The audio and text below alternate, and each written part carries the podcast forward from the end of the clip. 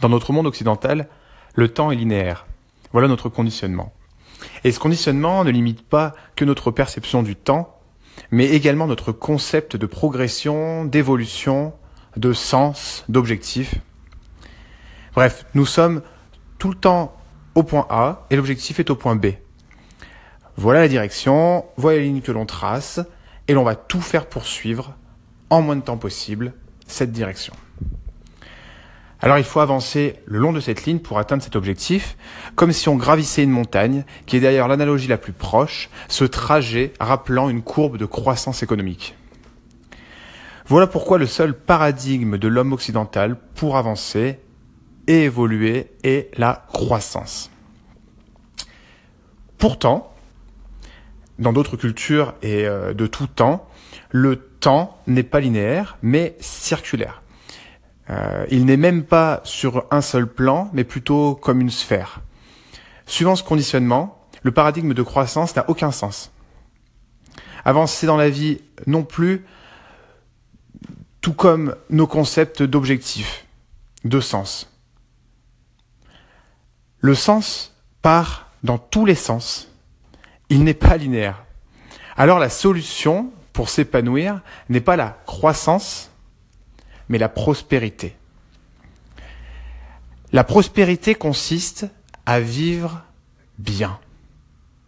Vivre bien ensemble, c'est-à-dire qu'on ne cherche pas à avancer, mais plutôt à équilibrer autour de nous le vivre bien de chacun avec le nôtre. Le sens n'est pas unique à chacun le long d'un progrès personnel, mais il est plutôt autour de nous pour une prospérité partagée. Parce que ce que l'homme cherche maintenant, c'est ce nouveau paradigme. Celui d'être bien au milieu de ses pairs et du reste des expressions de la vie, de la nature. Ce que l'homme cherche ne peut plus être atteint par le paradigme de la croissance, ne peut plus être atteint par une carrière solitaire suivant une progression de ses objectifs.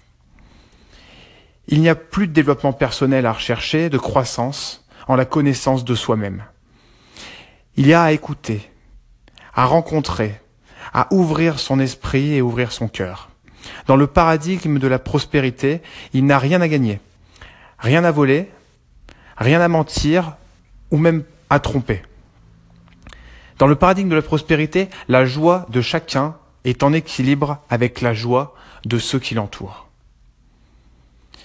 J'ai le cœur qui accélère à chaque pensée de ce monde encore imaginaire, où le conditionnement linéaire aurait disparu et où la prospérité, l'écoute et une réelle expression de l'amour seraient majoritaires. Alors à toi qui la croissance ne dit rien, n'aie pas peur, tu es simplement en train de changer de paradigme et c'est en écoutant et en accueillant ce changement que nous pourrons ensemble construire le monde prospère de demain.